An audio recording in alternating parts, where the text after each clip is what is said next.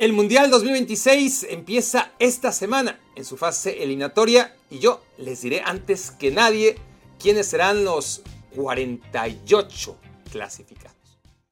Estás a punto de escuchar el podcast de Barack Feber. Los comentarios, el análisis, la acidez, la perspectiva, las opiniones, el estilo que solo tiene Barack. Esta es tan solo la primera de dos partes. Eh, la segunda tendrán que esperar un par de años o un poquito más de aquí a que estén ya clasificadas todas las selecciones del Mundial 2026 y entonces sí poder echar vista atrás a este video y poder reaccionar juntos y seguramente pitorrearnos de que no le atiné a ninguna. Bueno, ya veremos. De inicio a algunas sí le voy a atinar, por ejemplo, a las tres primeras, porque es mentira que haya 48 boletos disponibles a la Copa del Mundo. Solamente hay 45 una vez que la selección de Estados Unidos, la selección de Canadá y la selección de México tienen sus plazas aseguradas como países sede. Dicho esto, ahora sí, empecemos a descubrir quiénes serán para mí los 45 clasificados a esta Copa del Mundo que da tantas oportunidades a selecciones que históricamente no han tenido fácil meterse a un mundial. Vamos con Conmebol primero porque es la primera confederación que abre hostilidades. Ya esta misma semana empieza el largo camino porque no ha cambiado nada. La eliminatoria de Conmebol siguen jugándola los 10 equipos de siempre, todos contra todos, a ida y vuelta en 18 maratónicas jornadas, con la diferencia de que ahora clasifican 6 y el séptimo va a repechaje. O sea, solamente los tres peores después de tantos partidos son los que quedan fuera. Pero empecemos entonces con este repaso, confederación por confederación, y así vamos enseñando a aquellos que todavía no tengan claro cómo se van a repartir los 48 boletos rumbo al Mundial de México, Estados Unidos y Canadá 2026. En Conmebol va a clasificar la selección de Uruguay. Uruguay va a estar en el Mundial, no tengan duda. Marcelo Bielsa se va a encargar de que el camino sea controvertido de inicio, ¿no? Porque no están ni Cavani ni Suárez, pero hay una nueva generación que reclama liderazgo y que debe estar a la altura, con Ronald Araujo, con Darwin Núñez y con Federico Valverde. Otra selección que debe estar en el Mundial va a ser la de Ecuador. Ecuador es un equipo que lo hizo muy bien en el Mundial pasado, con que gane todos sus partidos en casa, o casi todos sus partidos en casa, prácticamente va a asegurar el pase directo al Mundial, pero además tiene con qué hacer un poco más que ganar solamente en Ecuador. Tiene un equipo con futbolistas que ya son muy importantes en Europa y que seguirán creciendo como Moisés Caicedo, como Estupiñán, como Incapié, como Pacho. En realidad, sobre todo en defensa, es un equipo muy equilibrado este de Ecuador. Otro equipo que va a estar en la Copa del Mundo de 2026 es la selección de Argentina. La selección de Argentina y apunten una vez también a la selección de Brasil, por supuesto, que no creo que necesiten mucho análisis para que sepamos que, por supuesto, eh, si siempre han estado en la Copa del Mundo, en este caso Brasil no ha faltado nunca, la selección argentina como campeona del mundo ha fallado a muy pocas y esta no va a ser una de ellas. Pero, ¿qué va a pasar entonces con el quinto? El quinto puesto para Conmebol, para mí se lo va a llevar la selección paraguaya. Paraguay que no esté en una Copa del Mundo desde 2010. Aquella actuación en la que llegaron hasta cuartos de final y casi eliminan a España. A partir de ahí, en 2014 fueron el peor de toda la eliminatoria. 2018 y 2022 apenas alcanzaron octavo y séptimo puesto, pero ahora con Miguel Almirón, con Julio Enciso, tienen a dos futbolistas de primer nivel de proyección y que seguramente van a hacer que el equipo de Barros Esqueloto logre un pase directo a la Copa del Mundo. Otra selección que ciertamente me deja alguna duda, pero voy a apostar porque va a clasificar, aunque sea en sexto lugar, es la selección colombiana de Néstor Lorenzo. Y, y bueno, por ahora, porque sabemos quiénes son los entrenadores que empiezan, pero eso sí está garantizado, cambiarán. Por lo menos dos o tres mínimo de aquí a que acabe esta eliminatoria y muy probablemente uno de ellos sea el técnico colombiano pero Colombia tiene una selección que ya fracasó rumbo a Qatar 2022, que a ver quién mete los goles, pero que de todas formas tiene a Luis Díaz, que tiene a Luis Sinisterra, que tiene a Jefferson Lerma, tiene a muy buenos futbolistas en prácticamente todas las posiciones, más allá de lo que pueda seguir haciendo Juan Cuadrado, como para pensar que no van a fracasar dos veces rumbo al Mundial. Sexta selección para meterse a esta Copa del Mundo entonces Colombia por parte de Conmebol y ya veremos más adelante quién iría entonces al repechaje, quién podría aspirar entre las que no están incluidas, que son Bolivia, Venezuela, la selección de Chile o la de Perú, quién podría acudir o no a través del repechaje, pero por ahora quedan así las seis selecciones que veo clasificándose en Sudamérica. Antes de entrar de lleno a CONCACAF, se me estaba pasando aclarar que Ecuador parte con menos tres puntos de desventaja y que le salió muy barato, la verdad, al equipo ahora dirigido por el español Félix Sánchez, ex de la selección de Qatar, una vez que se le acusó de falsificar los documentos del futbolista Byron Castillo rumbo al Mundial pasado. Así que, tomando en cuenta los antecedentes en casos similares, la verdad es que Ecuador no se puede quejar y no debería, como ya indiqué, tener problemas para poder superar incluso con menos tres puntos esta barrera para meterse al Mundial de 2026. Los que tienen la barrera más baja que nunca son los de CONCACAF, porque no está Canadá, no está Estados Unidos, no está México y de todas formas hay tres plazas para el Mundial y encima hay dos extra vía repechaje Así que están en oferta los cupos al Mundial para la Confederación Norte, Centroamérica y Caribe de fútbol y hay que ver quiénes se lo llevan.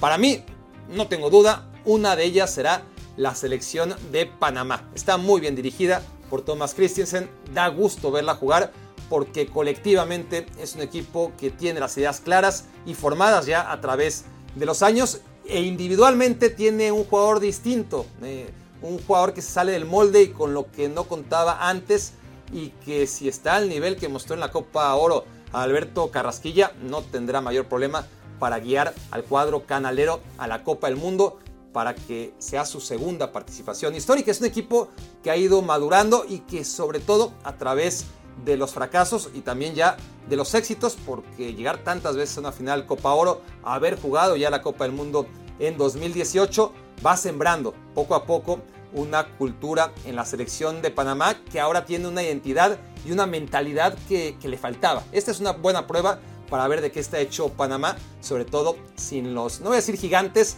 pero los equipos mayores de la CONCACAF.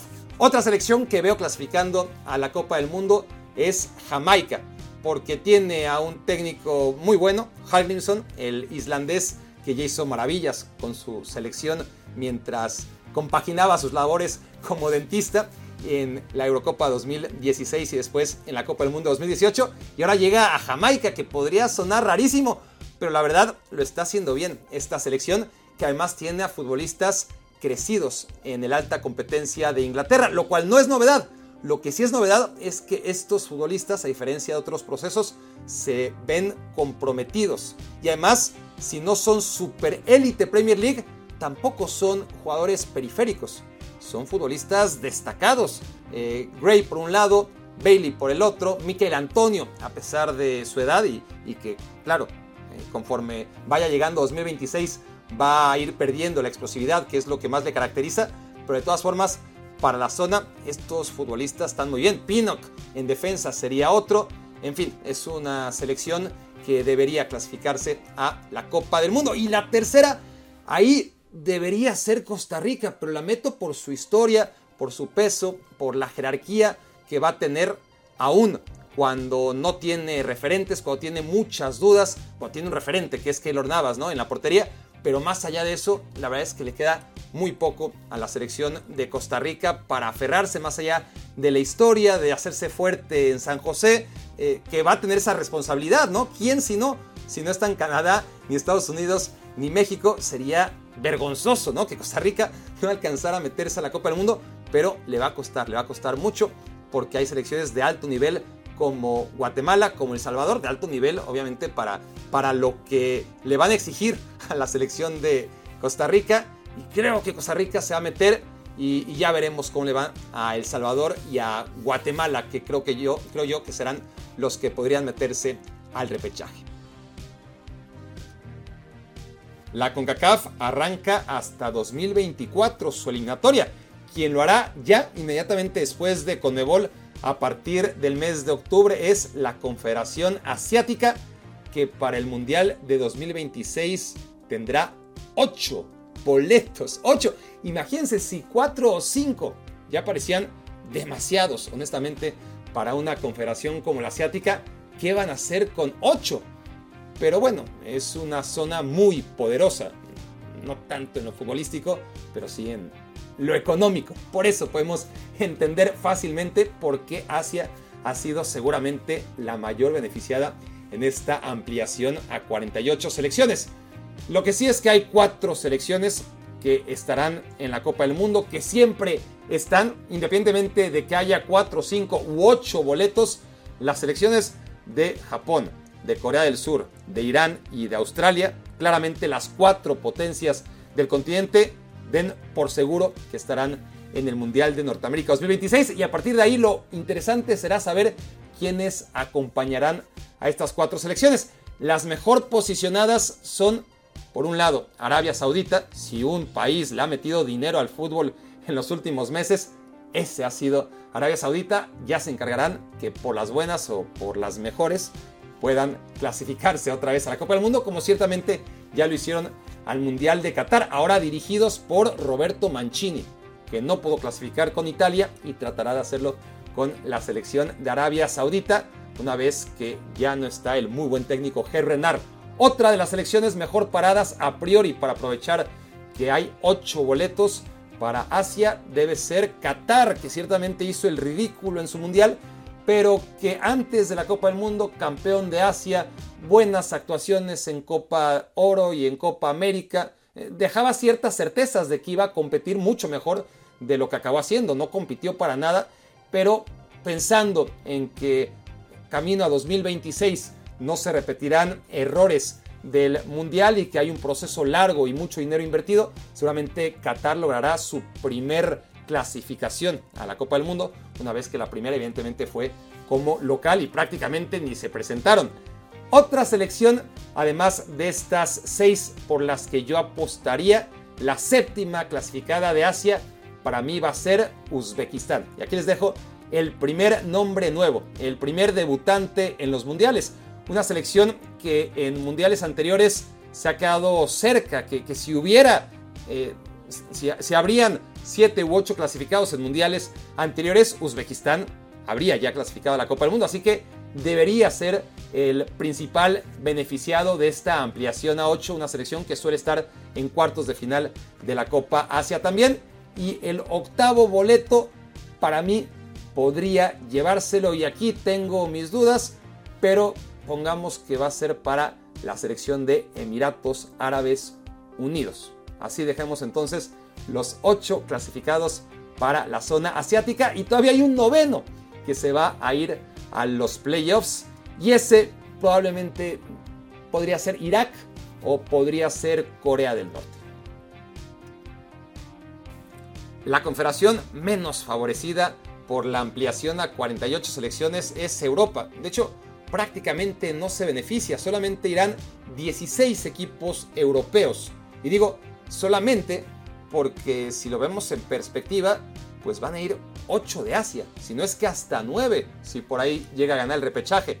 Mientras que de Europa irán 16 porque ni siquiera hay boleto para repechaje. Es la única confederación que no tendrá presencia en los playoffs porque bien sospecha la FIFA que si llega un europeo a ese cruce interconfederaciones, lo más probable es que acabe quitándole su lugar a otra confederación que pueda ser más global, la Copa del Mundo. Así que para los equipos europeos va a ser tan difícil como siempre meterse a la Copa del Mundo. Y si no son líderes de grupo, cuidado. Para esta Copa del Mundo habrá 12 grupos. Todavía no están definidos. Ni siquiera sabemos quiénes serán las cabezas de serie. Pero ojo porque basados en el ranking FIFA, si Alemania sigue perdiendo puntos y queda fuera de los 12 equipos más poderosos de Europa según el ranking FIFA, por ahí perdería la condición de cabeza de serie y se le podría complicar mucho ir al Mundial.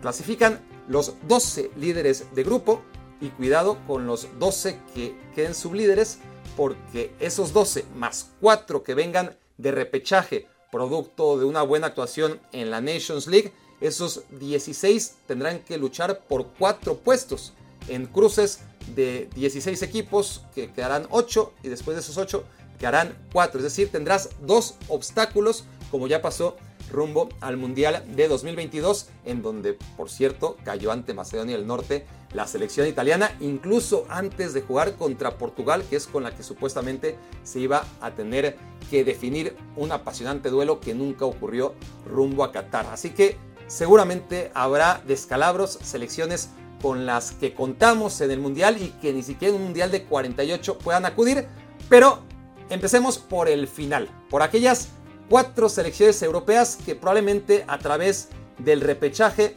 puedan sorprender, de esas que no son tan habituales. Mis apuestas son la selección de Noruega, con Erling Holland y con Martin Odegaard, tendría que ir a la Copa del Mundo, además es una muy buena generación de futbolistas que ya estaría mucho más madura de cara al Mundial 2026. Apostaría también por la selección sueca de Alexander Isak y de Kulusevski, son jugadores jóvenes. Suecia no ha estado nada bien, no ha ido a las Copas del Mundo más recientes. Sí fue a Rusia, pero se perdió la de 2010, la de 2014, la de 2022. Yo creo que Suecia puede regresar. También apostaría como sorpresa por la selección escocesa que viene haciendo las cosas bien y por la selección húngara que en la Nations League hizo un papel extraordinario, que ya tuvo una buena euro, que está teniendo una buena eliminatoria rumbo a la próxima euro Así que ojo con la Hungría de Soboslai, que para mí también es una de las candidatas a ser sorpresa. De ocurrir sería el regreso de una selección que en el siglo XX era súper poderosa en los mundiales, que llegó a dos finales, que realmente era uno de los equipos a tomar en cuenta cada Copa del Mundo y que desde México 86 no hemos visto otra vez en los mundiales. Así que después de 40 años creo anticipar que Hungría va a volver. Ahora, de las 12 selecciones que deberían clasificar de modo directo, aún cuando todavía no sabemos los grupos ni las cabezas de serie, bueno, podría pasar cualquier cosa. Es más, les anticipo, va a pasar cualquier cosa y si no, pregúntenle a la selección italiana que quedó fuera de los últimos dos mundiales, pero no creemos que ocurra por tercera ocasión, ¿verdad? Mucho menos ahora que están dirigidos por Luciano Spalletti. Así que pongamos a Italia de vuelta en los mundiales. También Alemania, a pesar de lo establecido ya, que va a ser complicado seguramente para la selección alemana, tiene que regresar. Contamos con que esté en la Copa del Mundo, sobre todo para lavar su imagen después de los despropósitos en Qatar 2022 y en Rusia 2018. Por lo demás, las selecciones obvias. Tendrá que estar ahí Francia y España e Inglaterra, Portugal, Países Bajos, Croacia, Bélgica. Hasta ahí, estas son las nueve potencias del fútbol europeo que a priori deberían ganar sus grupos. Y luego, insisto, sin saber todavía cómo van a quedar establecidos, creo que son apuestas más o menos confiables. Suiza, Serbia y la selección de Dinamarca. Conmebol es el primero en arrancar eliminatoria en septiembre, lo sigue Asia en octubre y después viene África en noviembre. Históricamente la confederación con las eliminatorias más despiadadas rumbo al Mundial, porque eran 10 grupos, las potencias estaban separadas, pero después una vez que ganaban sus grupos venía lo bueno, porque esas 10 selecciones quedaban encuadradas en cinco duelos uno contra uno a ida y vuelta y como consecuencia cinco potencias africanas iban al mundial y cinco quedaban fuera en una confederación que realmente tiene a muchos equipos poderosos, al menos dentro de la zona africana. Y ahora en 2026, a priori, hay lugar para todos, sin necesidad de que se canibalicen en esa eliminatoria que era durísima, previa a la Copa del Mundo. Tenemos entonces lugar para Camerún, para Marruecos, para Senegal, para Ghana, para Túnez, las cinco selecciones que clasificaron al último mundial, pero también para aquellas que quedaron eliminadas de manera dramática y agónica, como Egipto, como Argelia, como Nigeria, Y voy a agregar a Costa de Marfil, que si bien quedó fuera mucho antes de la eliminatoria mundialista rumbo a 2022, no deja de ser una de esas potencias africanas de las que nadie se sorprendería si acaban siendo estas las nueve selecciones que clasifiquen de manera directa y esto en detrimento de algunas selecciones que seguramente se ilusionaban con la posibilidad de clasificar por primera vez a una Copa del Mundo. Ahora sí, después de haber quedado muy cerca, si con cinco seleccionados africanos en el Mundial, Burkina Faso o Malí estuvieron realmente a punto de llegar al Mundial, pues cuando se anunció que iba a haber nueve boletos, seguramente ya se veían en la Copa del Mundo. La realidad es que la van a seguir teniendo muy complicada y probablemente tendrán que pelear por ser uno de los cuatro mejores segundos lugares, porque entre los cuatro mejores segundos lugares juegan un repechaje, de los cuales uno solo va a sobrevivir para jugar el playoff interconfederación que daría el posible décimo boleto a la Confederación Africana y seguramente Burkina Faso o Malí serían estas selecciones que aspirarían a ir a su primer mundial. Quedan todavía tres plazas, pero olvídense de una de ellas porque es propiedad de Oceanía. Porque a partir de 2026 Oceanía tiene un boleto directo, así que cuenten con la presencia de Nueva Zelanda cada cuatro años en los mundiales de aquí al final de las Copas del Mundo, a menos que, qué sé yo, que Tahití o las Islas Salomón o Papua Nueva Guinea piensen lo contrario. Que aparte, aún estas selecciones tendrán otra oportunidad a través del repechaje del que les he venido hablando y ahora les voy a explicar. Hay dos últimos boletos y seis selecciones representando a cada confederación, salvo Europa. Europa no tiene representante en este último repechaje y en cambio, vayan ustedes a saber por qué, CONCACAF tiene dos. Así que calculen la presencia, les decía yo, de El Salvador y Guatemala, o tal vez Trinidad y Tobago, de Tahití, representando al segundo lugar de Oceanía, de Irak, posiblemente siendo el noveno asiático, si no es que Corea del Norte, porque nunca sabes qué esperar de los norcoreanos. Y luego en cuanto a África, pues podría ser, les decía, Burkina Faso o Malí. Y en Conmebol, el séptimo, pues entre Bolivia y Venezuela y Chile y Perú, aunque no tengo plena confianza en la época post Ricardo Gareca, sí creo que Perú podría meterse otra vez al repechaje y que en estas circunstancias debería avanzar a la Copa del Mundo. Piensen en el sistema del Mundial de Clubes, donde el representante de Conebol y el de UEFA van directamente a semifinales y los otros tienen que jugar entre sí. Aquí sería lo mismo, los dos equipos mejor rankeados en la lista FIFA estarían directamente en una de las dos finales de repechaje y los otros cuatro tendrían que jugar fase previa. Así que lo normal sería que el séptimo de Conebol y el campeón de entre los segundos lugares de África serían los mejores rankeados y posicionados para meterse en la Copa del Mundo. Así que apuntemos con los últimos boletos a Perú y van a creer que es broma, pero no, a Burkina Faso, que como les he dicho, se ha quedado muy cerca en otras Copas del Mundo y que para mí podría ser apenas una de las dos nuevas selecciones que nunca han ido a la Copa del Mundo y que ahora en una Copa del Mundo de 48 mucha gente espera ver a muchas selecciones llegar por primera vez, pero como hemos visto en este ejercicio no va a ser tan fácil. Así que ustedes que me están viendo en 2025 o 2026, pues espero que se hayan dado cuenta de lo acertado que estuve. No pienso que le voy a atinar los 48, eso es imposible, pero tú, Barack del futuro, y ustedes, personajes del futuro que están viendo este video, cuenten o seguramente estarán comprobando que atiné, mi objetivo es 42. 42 es, me parece, un objetivo razonable de las 48 selecciones y ahí está mi propósito. Ya nos veremos, a ver cómo me va de aquí a dos años. Y espero que en estos dos años o un poquito más, de aquí a que tengamos a todos los clasificados al Mundial 2026, sigan en este canal, dejen sus comentarios porque me interesa saber para ustedes cuáles van a ser, si no los 48 clasificados al Mundial, si las selecciones que debutarán en las Copas del Mundo. Y nos vemos en la próxima entrega. Escuchaste el podcast de Barack Feber. Toda la información de los deportes con un toque de Barack.